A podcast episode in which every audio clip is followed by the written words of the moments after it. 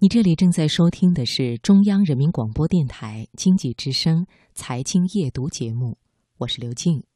接下来呢是今晚我推荐，请出责任编辑小月。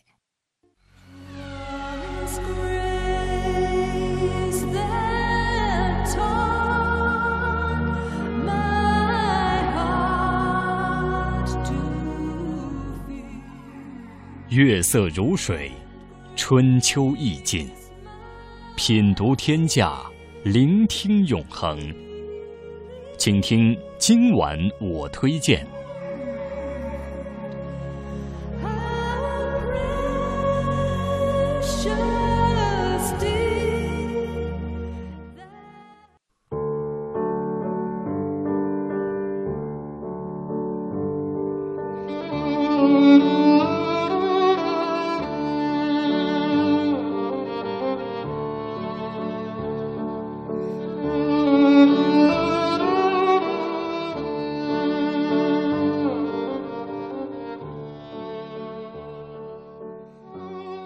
爱做饭的黄磊不仅赢得了好父亲、好丈夫的美誉，还将自己的爱好发展成为了一项事业。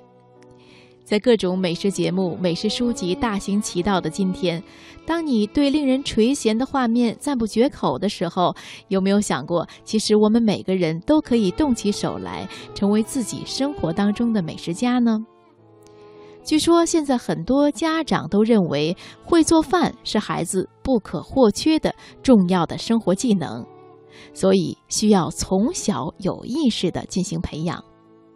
今晚我推荐我们来分享刘永秋的文章，《烹调是孩子必备的生存技能》，选自《三联生活周刊》。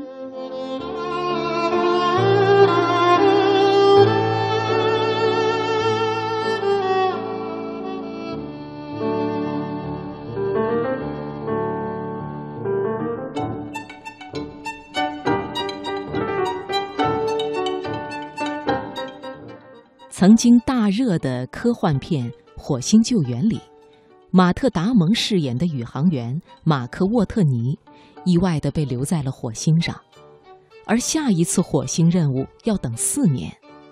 可是航天基地内的补给仅够维持三十一天。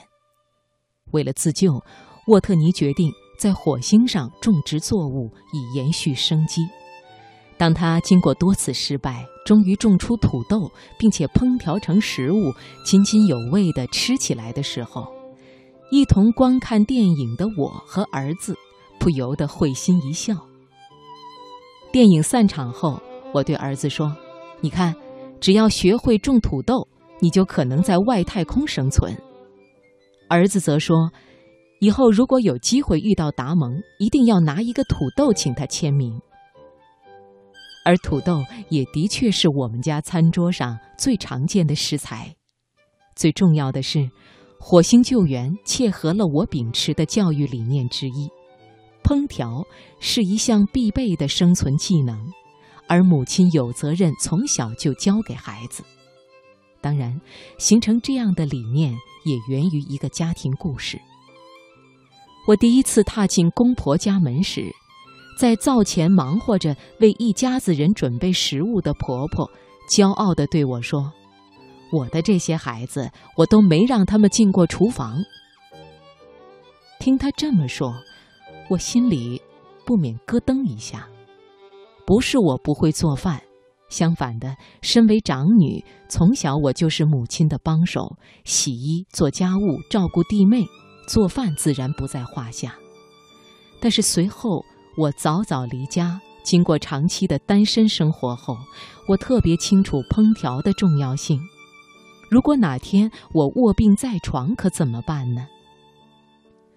好在先生虽然是家里最小的孩子，却没有被娇惯的毛病，人很勤快，而且愿意改正一切有可能危及我们小家庭安定团结的不足之处。比如，在看出我的不满之后。他立即身体力行地下厨房，做出了一顿我一辈子都不会忘记的炸酱面。在我生孩子的时候，先生又兴冲冲地在家附近的早市上买了一只柴鸡，大火烧着炖，汤熬干了就加水，整整四个小时，那种木柴一样的鸡肉味道，同样让我永世难忘。那一刻，我再次痛下决心，一定要教儿子做饭。儿子一岁零两个月，先生被派到菲律宾去做驻外记者。可怜先生在马尼拉的两年，主要就靠我教给他的两套最简单的菜式——蒜泥白菜和炖排骨存活下来。我一直没忍心把这事告诉婆婆，只是下决心一定要改变。